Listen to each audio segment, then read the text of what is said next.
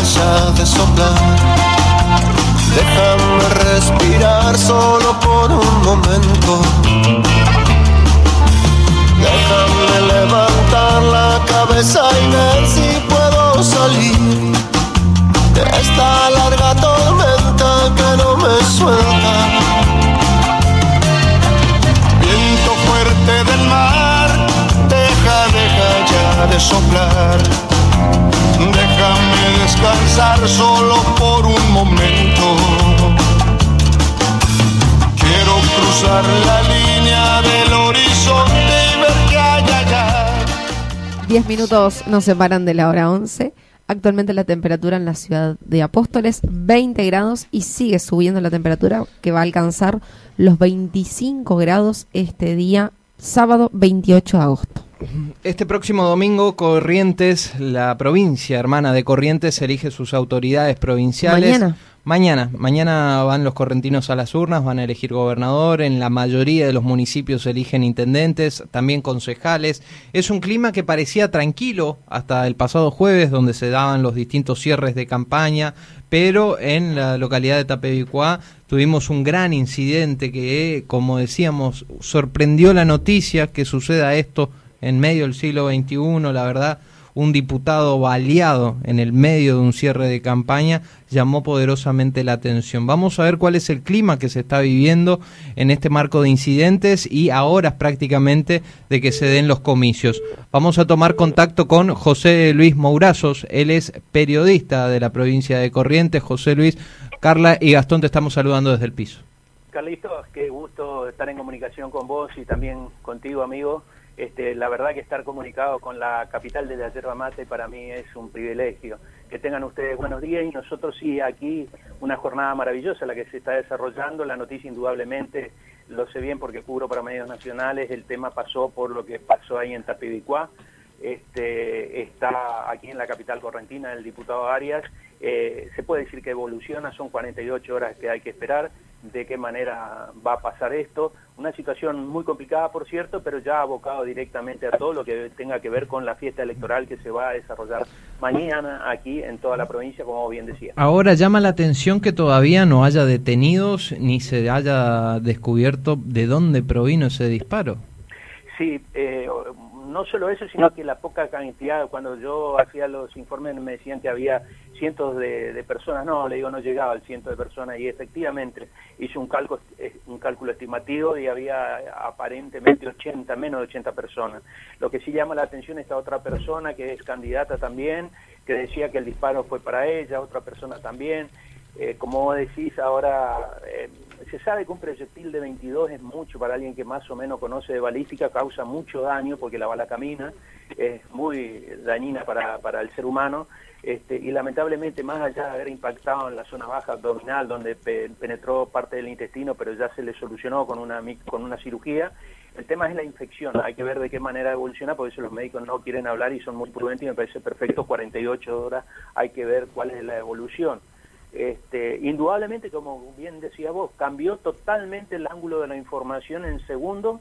Este, vos sabés que nosotros ya estábamos descansando como para poder al otro día temprano comenzar a trabajar y no nos dejaron dormir toda la noche con lo que pasó en la tarde, ¿no? La tarde-noche siguió con todos los canales y los medios nacionales, inclusive hay dos canales que, que estaban viniendo, me llamaron los jefes de servicio informativo diciendo que estaban mandando los equipos en avión y hacia venían hacia el aeropuerto de Resistencia, al Chaco, y de ahí se iban a trasladar a la capital correntina, pero no llegaban con esta situación y ellos también se vieron apremiados, tal es así que tuvieron que sacar móviles de urgencia con este tema porque no llegaban los móviles este, de los canales, ¿no? Así que fíjate vos cómo cambió el ángulo de la información y bueno, eh, se está esperando, como bien decías, a ver qué es lo que pasa con, el, con la investigación. Se eh, pudo trabajar por suerte en conjunto, eh, se preocupó el gobierno nacional y preocupó el gobierno de la provincia y se pusieron a trabajar en conjunto. Vos sabés que estuvo la ministra de la Nación y también estuvo el ministro de Seguridad de la provincia de Corrientes y en conjunto estuvieron trabajando ahí en Libre, ¿no? Bien, José Luis te saluda Carla, desde acá las Bolchimeray. Por ahí preguntarte, antes de este hecho, ¿cómo se venían desarrollando las campañas en lo que es a lo largo de, la provincia de Corrientes? Mira, Carlita, excelente tu pregunta. Se venía desarrollando con una tranquilidad increíble. Eso llamaba la atención. nosotros decíamos que poca campaña, bueno, tiene todo que ver con esta pandemia, ¿no? Inclusive para trabajar para nosotros ahora el tema de alojarnos y todo lo demás y movernos de un lado para otro se complica. Eh, una campaña absolutamente tranquila y de golpe surgió esto.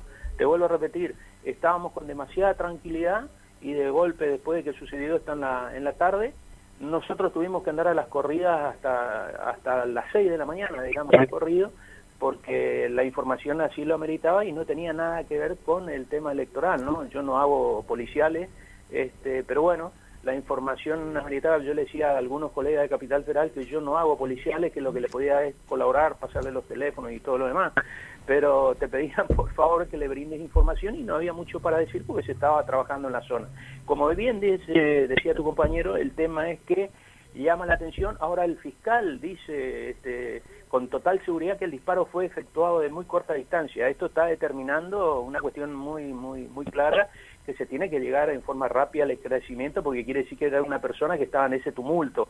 Por otro lado, se decía que la bala provenía de un disparo de arma corta que vino de un vehículo. Hay muchísimas versiones, yo creo que hay que esperar fundamentalmente los datos que tengan que ver con la justicia, ¿no? Ellos seguramente y el fiscal esclarecerá esto este, para dar seguridad a toda esta, esta familia eh, de, la, de la política de la provincia de Corrientes, porque no solo afecta a un diputado del PJ, afecta a toda la clase política, porque le podría haber tocado a cualquiera, ¿no? Claro. José Luis, se estaba desarrollando el cierre de campaña al aire libre, ¿no? Por ahí, por si existen cámaras de eh, seguridad o algo que, pueda constatar qué fue lo que pasó. Vos sabés que se decía que minutos antes hubo un dron, pero aparentemente cuando pasó el hecho el dron no estaba este, que podría brindar alguna información. Seguramente están con cámaras y están recabando información. Es un lugar al aire libre, eh, yo creo que vos conocés, está Pebicuá, está a 55 kilómetros de aire libre, está muy cerquita, prácticamente tiene mucha influencia, y esto también vos lo conocés, el tema fronterizo. Vos llegás ahí, lo primero que te dicen, nosotros tenemos demasiada influencia con el tema del Brasil. Así que, pero bueno, eh, un disparo de arma 22 en un acto en un pueblo muy tranquilo, un, que tiene 800 habitantes, que el acto no tenía más de 100 habitantes, y llama la atención, inclusive llama la atención que se demora en cuanto a la investigación, ¿no? Porque dice uno... Y aparte, otro dato muy importante que dijeron y que está trabajando la justicia es que la mayoría de la gente que estaba en el acto era de Paso los Libres. O sea, no era de Tapebicua. Uno de los candidatos llevó toda la gente de Paso los Libres al acto de Tapebicua. Así que ahí hay otro dato importante, se puede recabar toda la información de la gente que vino de Paso de los Libres hasta, hasta, hasta, Bien, José, eh, allí están de veda, pero acá no, así que habla tranquilo. Vamos a hablar un poquito de, lo, de los comicios que se van a estar realizando en las próximas horas, qué elige Corrientes y también consultarte cómo se viene armando el tema de los protocolos para lo que será el acto electoral. Mira, eh, Corrientes elige, es la primera provincia, es la cuarta provincia que elige, que tiene elecciones en el 2021, porque primero eligió, vos recordarás, eh, primero fue Salta, después fue Jujuy, después fue Misiones, después Jujuy. Eh, pero tuvieron cargo, eh, tuvieron elecciones legislativas. es Corrientes la primera provincia en el 2021 que elige cargos ejecutivos. Corrientes está por elegir el gobernador, el vicegobernador, 15 diputados provinciales y recordando que la provincia de Corrientes bicameral está eligiendo y renovando cinco senadores provinciales. Después intendentes y concejales, esto todo bien lo sabes porque está al límite de una de una localidad, perdón, correntina, ¿no? Este, entonces también seguramente ahí se ve el movimiento que tiene que ver con el cambio de autoridades del municipio y del consejo municipal.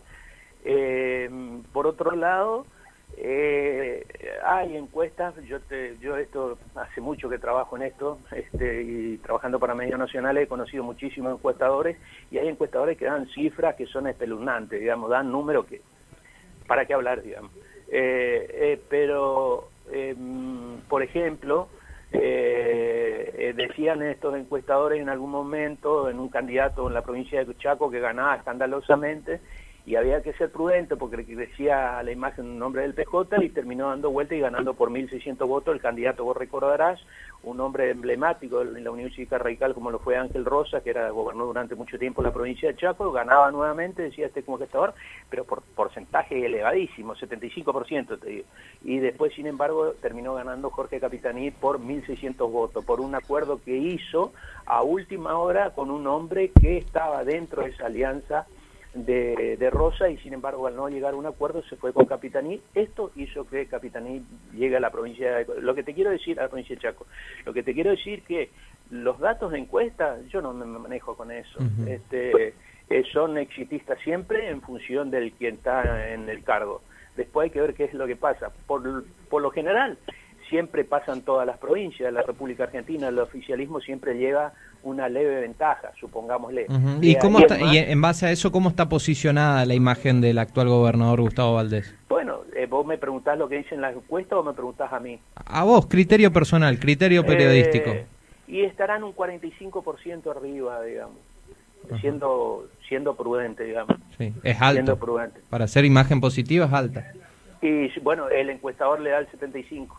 Ah, bueno. Bueno, eh, eh, es muy posible de que sea reelecto entonces. ¿A quién tiene como competencia principal? Eh, la competencia del ingeniero Fabián Río del PJ, que vuelve a ser candidato con muy poca presencia, si se quiere, en lo que es la recorrida, pero ojo, acá hay un dato que es importantísimo. Te va, te va a llamar la atención, pero la política permite esto. Actualmente gobierna Gustavo Valdés. Eco Corrientes. Claro, eh, en la vicegobernación, a ver si nos entendemos, en la vicegobernación está Gustavo Cantero, que a través de una alianza que hizo históricamente ECO con el Partido Justicialista, porque Ricardo Colombi tejía en ese momento todos los acuerdos políticos, Ricardo Colombi, un gran diseñador político de la Unión Cívica Radical. porque recordarás que fue una provincia intervenida, tuvo Tato Romero Fer y después vino Claudia Bello como interventora, tiene una larga historia de intervención en la provincia de Corrientes. Bueno, Ricardo Colombi fue ese gran tejedor dentro de la Unión Cívica Radical y acordó con todos los sectores. Tal es así que acordó con el PJ y lo dejó a Gustavo Cantero a través de acuerdo en la vicegobernación. Gustavo Cantero empezó a trabajar mucho en la ciudad, en la capital correntina. Un excelente trabajo hizo Gustavo Cantero, el actual vicegobernador y compañero, si se quiere, de Gustavo Valdés. ¿Qué pasa? Llegan las elecciones, se abre, se abre de ese acuerdo con ECO, va con el Partido Justicialista, lo acompaña a Fabián Río y dice yo voy por candidato a intendente de la capital correntina. ¿Qué te quiero decir? Que lo que puede llegar a sumar este hombre puede ser clave para el resultado final de lo que van a ser las elecciones. No sé eh, de qué manera, eh, te digo, si, si puede ganar o no, lo que te aseguro es que va a sumar, sí. Bien, eh, ah. no sé si se entiende lo que te Te entiendo perfectamente. Ahora, eh, me imagino que el Partido Justicialista debe estar respaldado eh, por el Gobierno Nacional, por el Frente de Todos. ¿Cuál fue la participación o el involucramiento que tuvo los referentes nacionales en la provincia de Corrientes teniendo en cuenta estas elecciones? ninguna. ¿No participaron, no fueron, no, estuvieron acompañando a los candidatos? No, no, ninguna. Vino la ministra de Seguridad Félix a paso de los libres por, este, por esta cuestión policial. este, y vos me dirás por qué. Yo creo que el presidente Alberto Fernández tiene una excelente relación con, con Gustavo Valdés, el actual gobernador. Y Gustavo Valdés jamás habló mal del presidente de la nación. Ah, mira. Sí. Pero se, se, puede se puede decir que hay un, un acuerdo o un pseudo gobierno. No, no, no. Eh, si me preguntás, hay un respeto mutuo. O sea, yo no me meto acá, yo te acompaño, yo en esta no me meto, yo te acompaño y así está la cosa. Este, Y hay que ver qué es lo que piensan del Partido Justicialista por el lado de Alberto Fernández. No te olvides que Alberto Fernández tiene una interna también feroz en este momento dentro del país y dentro del, dentro del partido mismo. ¿Y qué opina, ¿qué opina el correntino del gobierno nacional? No, no, el, el correntino está como todo el país, el correntino está descreído, está en su situación, sufrimos mucho, se sufrió con el tema de la pandemia, fallecieron muchos familiares, este, está muy golpeado y si vos a más de uno le preguntás, él dice enteré total. Ahora, ¿qué es lo que va a significar en el voto? Ya no sé, oh, quizás una baja participación a la hora de ir a, las urnas. Yo creo que se va a notar, yo creo que se va a notar. No sé si va a ser muy importante, pero yo creo que sí se va a notar la baja en las urnas. Hay que ver también no te olvides que hay una camada nueva de jóvenes, hay que ver de qué manera reacciona esta juventud, si va, tiene intenciones de ir a votar, se mueve, o también está preocupada por a ver si llega hasta Ezeiza para poder irse, ¿no? Vos sabés que hay mucho, vos sabés que en todo el país hay mucha juventud que se está yendo. Sí, sí, sí, sin duda. Bien, José Luis, para ir preguntarte cómo se diseñaron los protocolos para mañana celebrar las elecciones. Eh, mira, están muy bien hechos porque lo que me sorprendió y me, gustó muchísimo, a mí esto es una, una, opinión personal, que hasta el que está contagiado con COVID va a tener posibilidad de votar. Eso es espectacular. Se van a tomar todas las medidas, no van a ser las urnas donde vota el ciudadano que, está, que no tiene, digamos, se van a hacer urnas especiales, se van a tomar todas las medidas y el que tiene COVID positivo y quiera votar va a poder emitir su voto. ¿Qué quiero decir con esto? excelente la pregunta. Eh, que nosotros los argentinos lo que necesitamos es esta buena voluntad para poder votar, también una buena voluntad para poder mover la economía de los argentinos. Una economía que está golpeadísima, ustedes lo saben, en el tema, en todos los temas. Eh, el otro día el gobernador Herrera Huat le pidió al presidente en Iguazú, yo eso se lo consulté al intendente de Puerto Iguazú, a Claudio Filipa, y me dijo que sí, que había hablado con el gobernador para pedirle que se abra la zona limítrofe eh, del puente, y la cuestión ahí con Iguazú, que creo que para septiembre hubo una promesa que se estaría abriendo. ¿Qué te quiero decir? Que se vive mucho en muchos lugares fronterizos de, los países vecinos en cuanto al movimiento de la economía. Se lo pregunté al mismo intendente de Iguazú cuando hablamos y me dijo que sí, que, y bueno, vos lo sabes bien, eh, Catarata del Iguazú, un punto turístico por excelencia de la República Argentina, y necesita vivir de turismo, inclusive con el tema de aeropuerto, porque vos bien sabés que vienen toda la mayoría a Foz Iguazú por una cuestión, hasta eso tenemos, ¿no? Por una cuestión de, diferencia de precio, vienen a Foz de Iguazú y de ahí se cruzan hacia la Argentina, que tiene aún mejor vista de las cataratas del Iguazú. Pero se va a compensar, aparentemente esto lo hablaron entre el presidente y el Herrera también, con lo que tiene que ver con los precios de los pasajes para poder, viste que se está hablando de pasajes de turistas internacionales con cero costo. Yo no te diría con cero costo, pero si vos al, turista le haces el 50%, ya es suficiente para que venga con tu línea aérea, pero, pero ponerle la firma que van a venir con el solo el descuento del 50%, para no dar cero costo, digo, ¿no? Bien, José Luis, por ahí vos como ciudadano correntino, ¿cómo, cómo ves a Corrientes estos últimos años? Como todas las provincias, golpeadas, eh, golpeada económicamente. Eh, yo conozco toda la región norte argentina por mi trabajo, recorro todo el país, gracias a Dios. Eh, conozco mucho tu provincia, conozco mucho Corrientes, este, y Corrientes es una provincia que se asemeja mucho a la tuya, pero tiene mayor esfuerzo, vive de la gente esforzada del campo, en la producción primaria, ganadera, maderera, que ahora inclusive empezó a tener mucha producción maderera, que antes Misión era por excelencia, eh, bueno, pero, pero eso tiene que ver por la carga impositiva, eso te iba a decir, por ahí me parece que si comparamos a corrientes con misiones, quizás ustedes en ese sentido tienen una ventaja. Exactamente, vos lo dijiste, exactamente, ese es el punto. Este, se consiguió a través del gobernador Gustavo Valdés, se preocupó para moverse con el gobierno nacional y pedir todo lo que se pueda efectuar de, de impuestos al sector productivo primario. Pero eso vos sabes bien que no alcanza porque inclusive en toda la República Argentina lo que está haciendo con la producción ganadera, vos viste las dificultades que están teniendo y no pueden exportar. O sea, eh, eh, hay todavía una economía que está paralizada que necesitamos ponerla en movimiento para poder empezar a crecer. Le pasa a Corriente, le pasa a Misiones, le pasa a la que vos quieras, le pasa a Chaco, eh, le pasa a Santiago del Estero. Yo estuve hablando con el gobernador de Santiago del Estero hace unos días en Capital Federal y también tienen problemas y están queriendo de alguna manera a ver si pueden reactivar todo eso, ¿no? El, el, el tema impositivo sobre todo en todos aquellos productores que son esforzados y que están en el campo. Ustedes tienen en el sector yerbatero por excelencia. ¿Cuáles son las tres producciones? Voy a aprovechar que te tengo ahí que vos debes conocer más que yo. Porque yo tengo como primera producción en Misiones la yerbatera. Después, ¿cuáles son las dos que le siguen a Misiones? Mira, ¿cuál? Mira, te voy a comentar algo que, que es triste, ¿no? Pero nosotros teniendo esta provincia de Misiones como con una de las maravillas naturales instaladas acá como lo es las cataratas del Iguazú, y vos debes pensar o imaginarte, la principal generadora de empleos registrados en Misiones era el turismo. Sí, sí. no, lamentablemente no. El principal generador de empleo registrado en Misiones es el Estado. Ah, mira. Bueno, y en materia de producción, dame tres. O sea, es la hierba, después tienen ganadería. Ganadería es muy poco, ganadería es muy poco, prácticamente es consumo interno lo que Correcto. lo que se abastece y te diría que el turismo, el turismo en tiempos fuera de pandemia. Pero tienen el turismo y la hierba, digamos. Sí, sí, sí, y la hierba vos sabés que, que está perdiendo mucho terreno, ¿eh? Por ejemplo, con lo Sí, que es que- Las Marías en Sí. Virasoro, lo que es Colonia Liebig con la cooperativa Playadito. Eh, Sí. Esos molinos muelen y envasan el doble de lo que muele y envasa la zona productiva, que es donde estamos ubicados, que es Apóstoles. O sea, se está comiendo mucho terreno en lo que es el tema yerba mate. La situación foresto-industrial ya está liquidada prácticamente en la provincia. Oh. Se instalaron todos los aserraderos y iba industrias forestales, madereras del otro lado por la alta carga impositiva. Vos sabés que ese dato tenía, che, vos sabés que ese dato tenía, qué bueno, porque me dijeron eh, que bueno, digo... Sí, bueno para ustedes, seguro, no, sin no, duda. No, no, no, no, no, no, no, no, no, no, no, no, Deben no, estar agradecidos digo- con el gobierno no, de, de Misiones.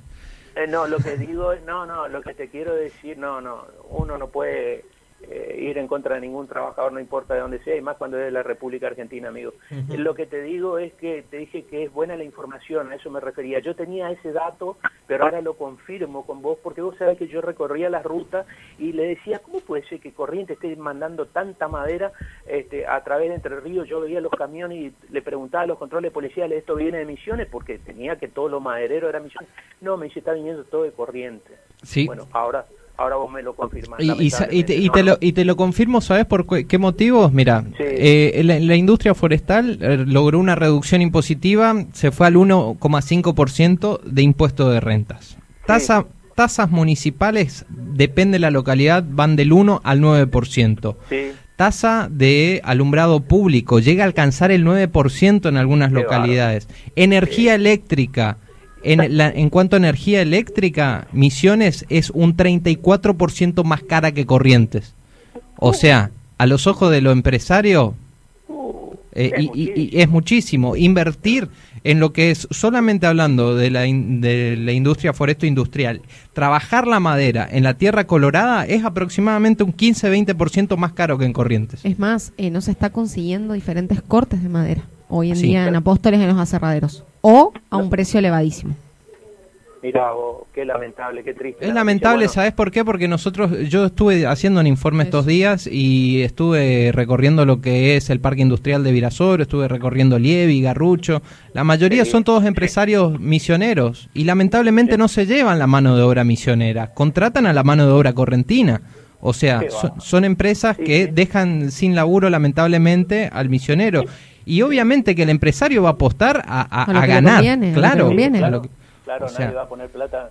Decime, ¿cuál es la localidad tuya que está ahí enfrente de Apóstoles, que es de Corriente? Colonia Lievi, Colonia ah, Lievi. Sí. Que- Y se está llevando Colonia Yevi, digamos, todo lo que tenga que tener la producción Por- de la madera. por la madera, la hierba. Eh, el- la, la empresa Arcor tenía tenía acá su- sus instalaciones. ¿Sabes dónde está Sí. ahora? Acá alquilaba, ¿no? Ajá. Acá No, tenía, tenía sus instalaciones acá, o sea, trabajaba en Misiones. Claro, y ahora Sí. se fue a... ahora está en Colonia Levi. Sí. Mirá, qué edad. Y así Mira qué cientos de ejemplos.